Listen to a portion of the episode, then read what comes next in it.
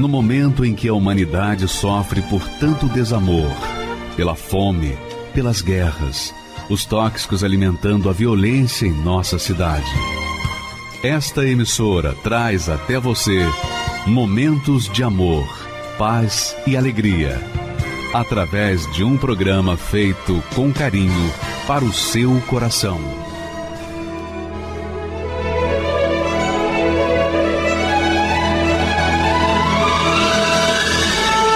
E agora, com você, a Palavra Amiga do Bispo Macedo.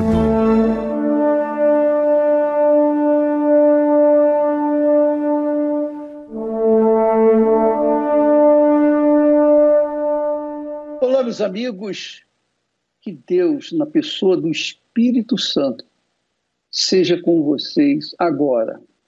Especialmente você que tem vivido no sofrimento, na dor, no desespero, problemas de casamento, problemas sentimentais, problemas econômicos, problemas de saúde. Os piores problemas não são aqueles que são exteriores, os problemas maiores e piores são aqueles que você carrega dentro de si. Porque, sob quaisquer circunstâncias, o problema vai estar lá e você vai estar sofrendo. E talvez seja essa a sua situação.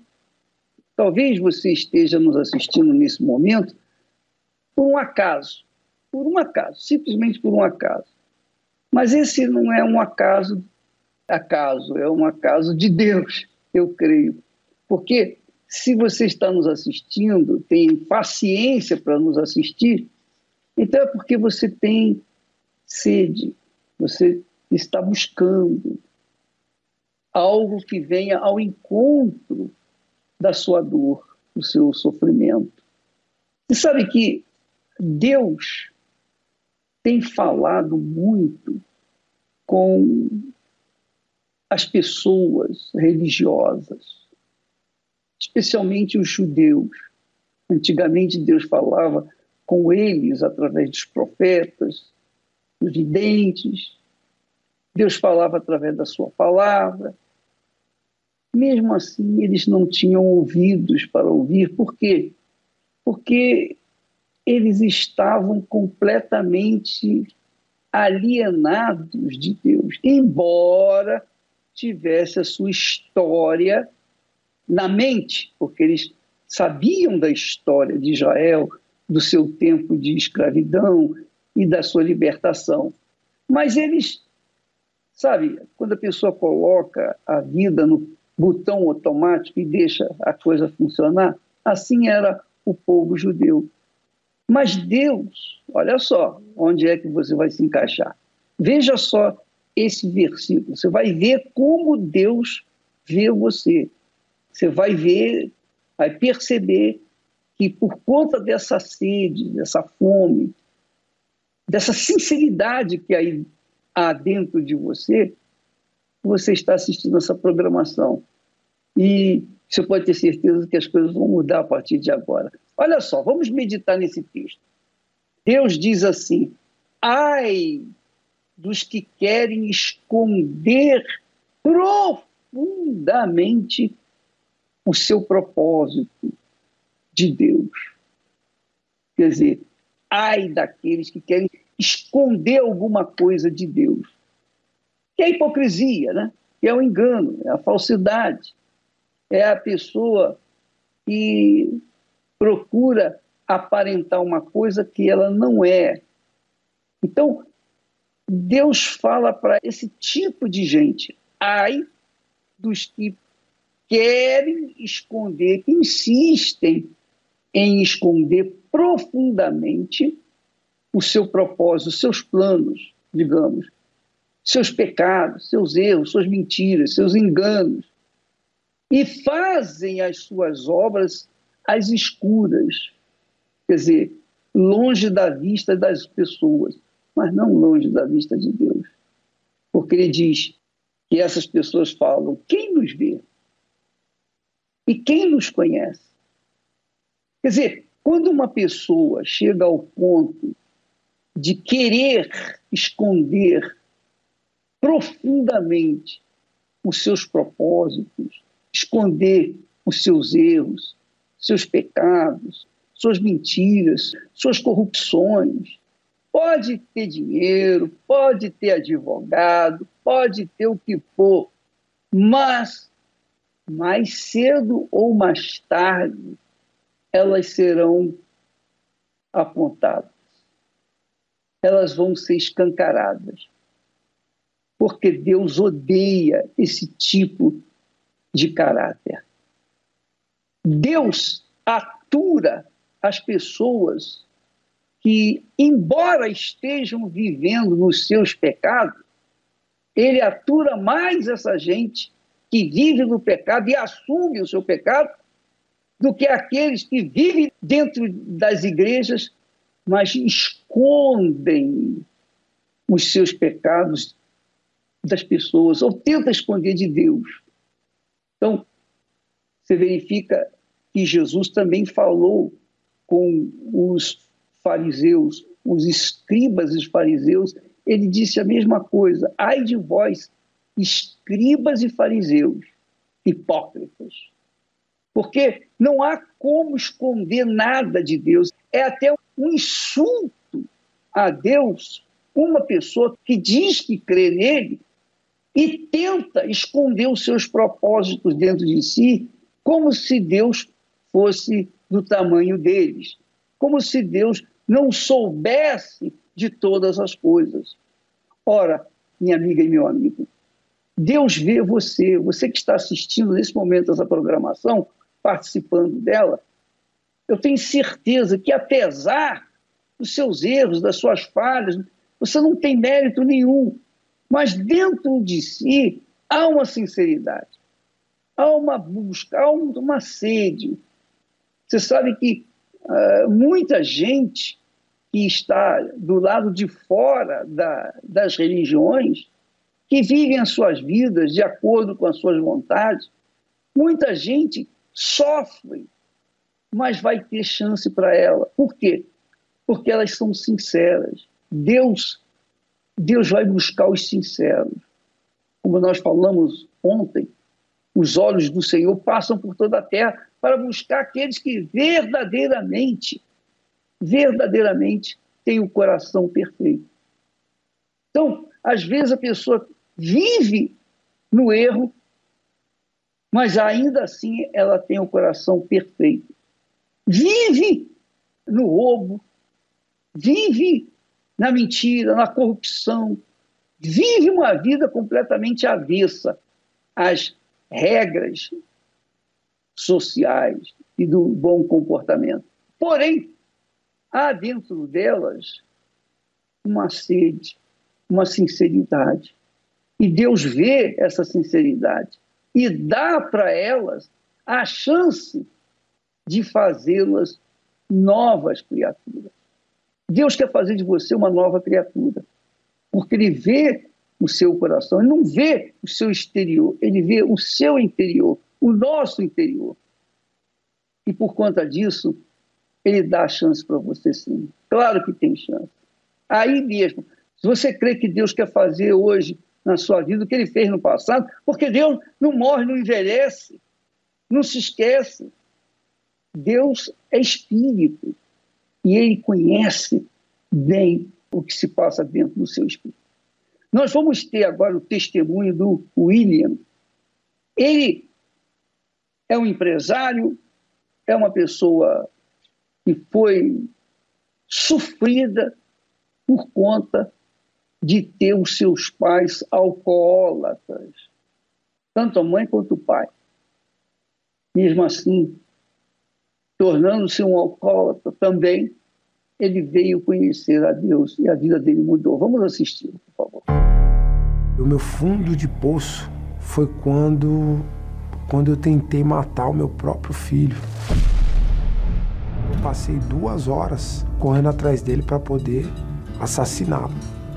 Quando me contaram depois de dois dias, é, eu não acreditava naquilo que eu tinha feito. Meu nome é William Roger Lopes Quirino, tenho 46 anos de idade empresário no ramo de telecomunicações. Eu tive pais alcoólatras, né? Meu, tanto meu pai quanto minha mãe. É, convivi pouco com eles. Nessa época, é, eu não entendia muito bem, porque uma criança não consegue entender as coisas boas, mas as coisas ruins, elas ficam gravadas. E a partir do momento que eu fui morar com os meus avós, eu tinha todo o amor, todo o carinho, tinha uma estrutura maravilhosa, né? Porém, faltava alguma coisa. De uma criança alegre, extrovertida, eu passei a ser uma criança calada. Com o passar dos anos, mais ou menos 12 para 13 anos, eu conheci o futebol, gostava muito do futebol, inclusive joguei em alguns clubes, né? Portuguesa, São Paulo. Tinham maravilhosos jogadores, eu estava me destacando e eu acabei é, é, desistindo, simplesmente. Num, num dezembro, saímos de férias, eu não voltei mais. E aí eu fiquei só no futebol da várzea. E foi aí onde eu conheci os vícios. Me ofereceram para que eu, ó, esquece, esquece essa dor, porque a tristeza era iminente nos meus olhos. E aí eu comecei a beber, doses pequenas, né? Meu pai parou de beber num dia, eu comecei a beber no outro. Fui só me afundando. Foram mais ou menos 30 anos, 30 anos nessa vida de vício. E eu lembro num determinado episódio, numa discussão com meu pai, eu falei, oh, pelo menos eu não sou igual ao senhor, que abandona os filhos. Eu tenho uma família hoje, eu tô ali, do lado dos meus filhos. Porém, eu pensava assim, que eu estava ali, eu estar, colocar comida, colocar é, é, o sustento dentro de casa era o suficiente. E me tornei mais ausente do que meu pai. Eu fiz coisas piores do que meu pai. Eu tenho, eu tenho hoje três filhos, né? Mas na época eu tinha só dois.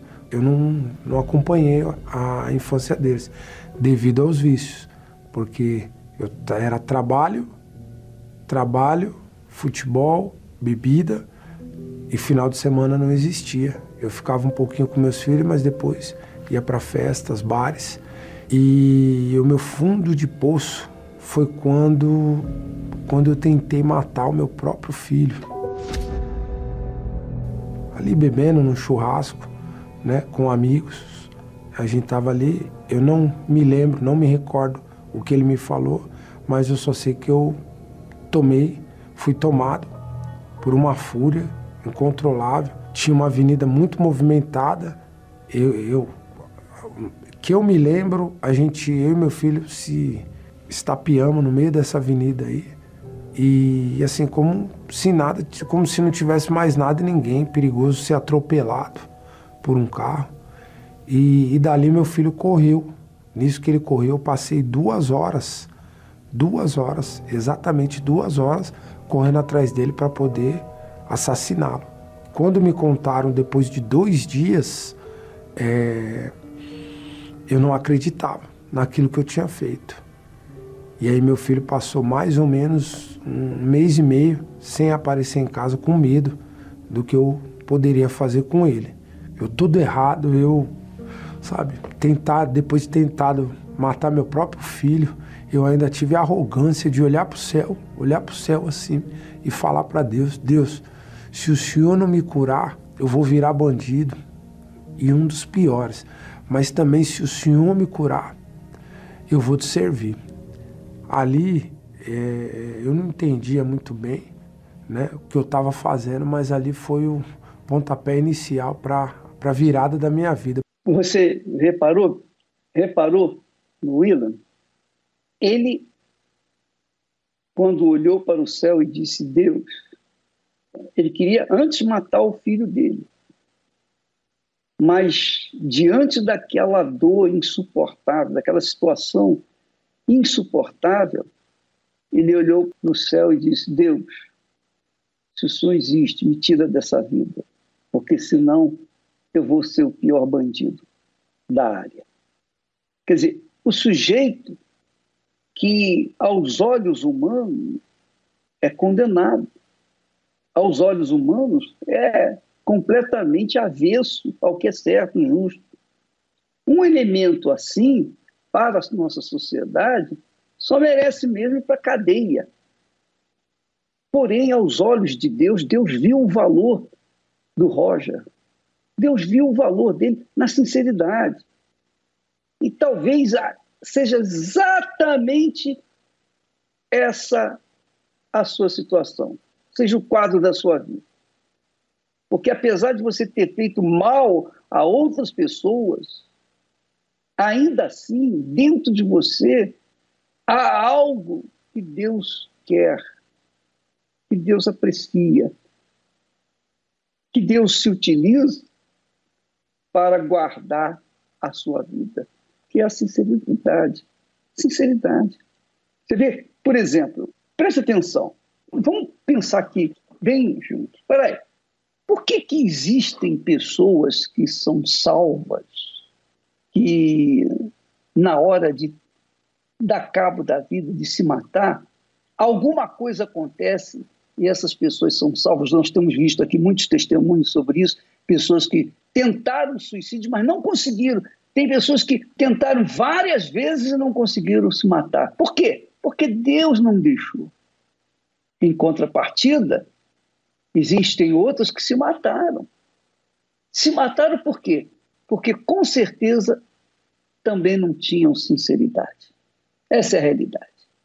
Então, a sinceridade que foge completamente a tudo que nós conhecemos, para Deus é muito importante, muito valiosa. A Bíblia está cheia de palavras que Deus fala de sinceridade. Ele ama o sincero. O próprio rei Davi, apesar dos seus pecados grotescos, ainda assim ele foi salvo por conta da sua sinceridade, ou seu coração puro, que agradou a Deus. Então, é o caso do, do William Roger, é o caso dele, que é o caso seu também. Com certeza, eu tenho certeza que você está assistindo essa programação justamente para isso, para ver se encontra alguma luz no final do túnel. Você vai ver como Deus é grande, ele vai atender você aí onde você está, tá bom? Não importa se é na cadeia, no hospital, clínica, debaixo de um viaduto, no lixão, onde quer que você esteja, num barraco ou num palácio, não interessa. O que interessa para Deus é a sinceridade, porque ele vê o coração e, de acordo com o sincero, ele vem ao seu encontro. Vamos continuar assistindo. O próprio Deus teve a misericórdia de mim. Já conhecia o trabalho da igreja, mas existia um bloqueio, uma parede, uma força maior que não deixava eu chegar cansado de tudo, já envergonhado pela minha, pelas minhas ações, porque a minha família já não acreditava mais em mim. Pouco antes, meses antes de eu chegar na igreja, eu gastei 100 mil reais em quatro meses no uso de droga, no uso de bebidas, e foi assim que eu cheguei na igreja, no ano de 2019. É, lembro essa data como se fosse hoje, agora, três dias virado de droga, de bebida. Uma voz falava para mim assim: Poxa, mas você vai na igreja, você bebeu, você fez tudo de errado. Não vai na igreja não, fique em casa descansando. Mas eu venci o cansaço. E eu falei, eu fui, estava determinado.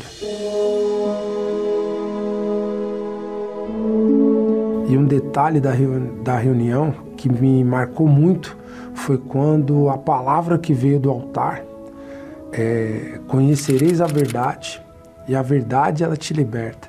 E realmente eu fui liberto. Quando eu saí dessa reunião, ao sair outra pessoa. Eu saí outra pessoa. Tanto é que quando eu cheguei em casa, a minha esposa perguntou: Ué, você tomou banho? Você comeu alguma coisa? Porque você está com, com um cheiro diferente, você está com um aspecto diferente.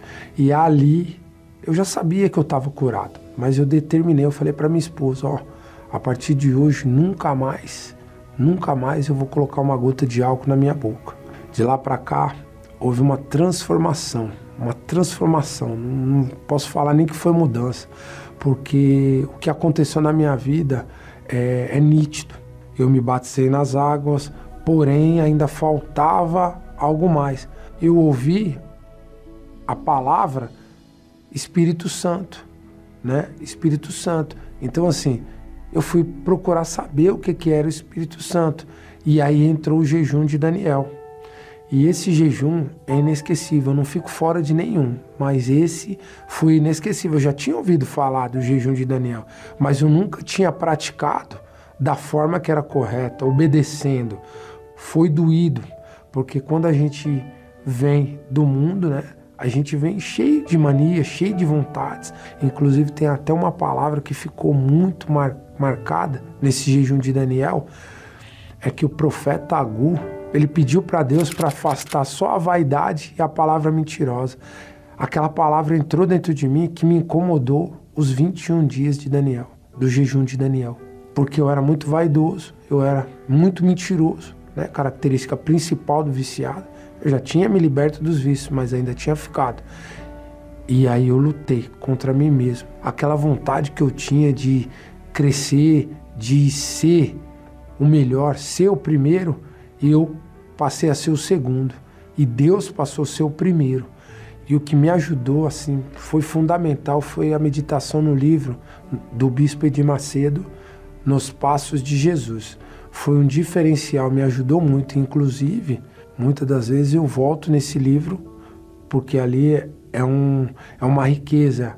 E aí, nesse dia 9 de junho de 2019, às 10h30 da manhã, eu posso dizer que eu nasci de novo. Eu tenho 46 anos de vida, mas naquele dia 9 de junho eu nasci de novo. Ali eu pude ver o próprio Senhor Jesus falar assim para mim: é, Você é meu, você é meu. Foi uma data tão maravilhosa, sabe? O próprio Deus fala para você assim: ó, Vem cá, meu filho, eu sempre estive ali do seu lado, eu sempre estive com você.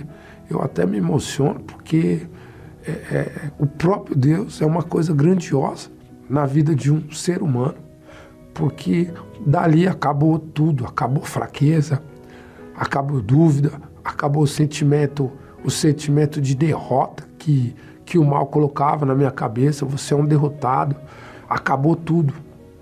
Não teve mais, não teve mais. Ali eu me tornei um outro homem, um homem de caráter, um homem digno perante a sociedade. O mais gostoso é que assim, as lutas elas vêm para poder dar um combustível para nossa fé. E eu tenho a certeza que eu vou vencer, porque o próprio Deus, ele fala para mim, ó, oh, eu sou contigo, não temas.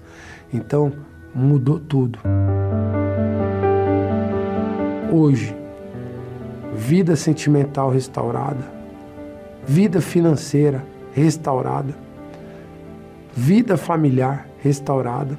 Aquele filho que eu tentei assassinar, hoje voltamos com um bom relacionamento. Hoje eu sou um exemplo para ele. Ele está convertido, está buscando a presença de Deus. Nosso relacionamento familiar é um relacionamento espetacular. Quando eu passava dois, três dias fora, quando eu chegava, os vizinhos já falavam assim: ó, pronto, chegou, vai começar a confusão. Hoje, essas pessoas muitas das vezes pedem oração para gente, perguntam para gente o que que, o que que, como é que faz para poder é, ter uma transformação de vida. Hoje eu faço parte do grupo Vício Tem Cura e levo ajuda às pessoas aonde o que Deus me deu de graça, hoje a gente tem condições de ajudar as famílias, inclusive moradores de rua, pessoal de Cracolândia, a gente sempre está fazendo visitas. Quem só levava morte hoje consegue levar a vida para as pessoas e uma vida com abundância. Eu quero agradecer ao Bispo Macedo, eu quero agradecer à Igreja Universal pelo excelente trabalho e hoje agradecer a Deus por ser uma coluna dentro da igreja, porque eu reconheço que esse trabalho é um trabalho que vem de Deus, um trabalho abençoado. O Espírito Santo ele representa mais que tudo. Eu não sei nem se existe mais que tudo, mas ele é mais importante do que o ar que eu respiro, porque pode tirar tudo de mim. Tudo de mim. A empresa que Deus permitiu aí que a gente pudesse estar à frente. É, pode tirar até minha família, mas não tira o Espírito Santo, porque sem o Espírito Santo eu prefiro a morte.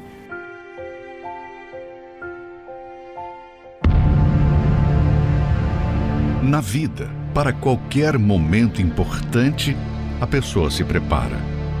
O atleta para a competição, o aluno para a prova, o candidato para a entrevista de emprego, os noivos para o dia do casamento. Por isso, neste domingo, você que deseja de fato ser batizado com o Espírito Santo, irá se preparar como nunca antes para esse momento. Pois direto do cenáculo em Jerusalém, ao vivo, bispos ministrarão o derramamento do Espírito Santo no encerramento do jejum de Daniel. E na oportunidade, participaremos da Santa Ceia da Sinceridade. E certamente nesse dia você terá uma experiência única especial com Deus. Neste domingo, 18 de setembro, às 7, 9 e meia e 18 horas, no Templo de Salomão, Avenida Celso Garcia, 605, Brás, no Solo Sagrado em Brasília, QS1 Pistão Sul Taguatinga e em todos os templos da Universal.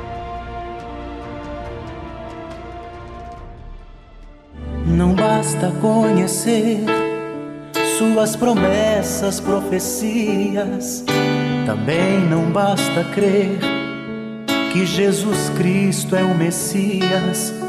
Tem que rasgar as aparências, se despir do velho eu e deixar as coisas velhas no altar de Deus.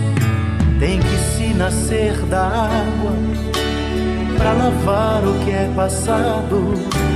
Tem que se nascer do Espírito, ele muda o velho estado.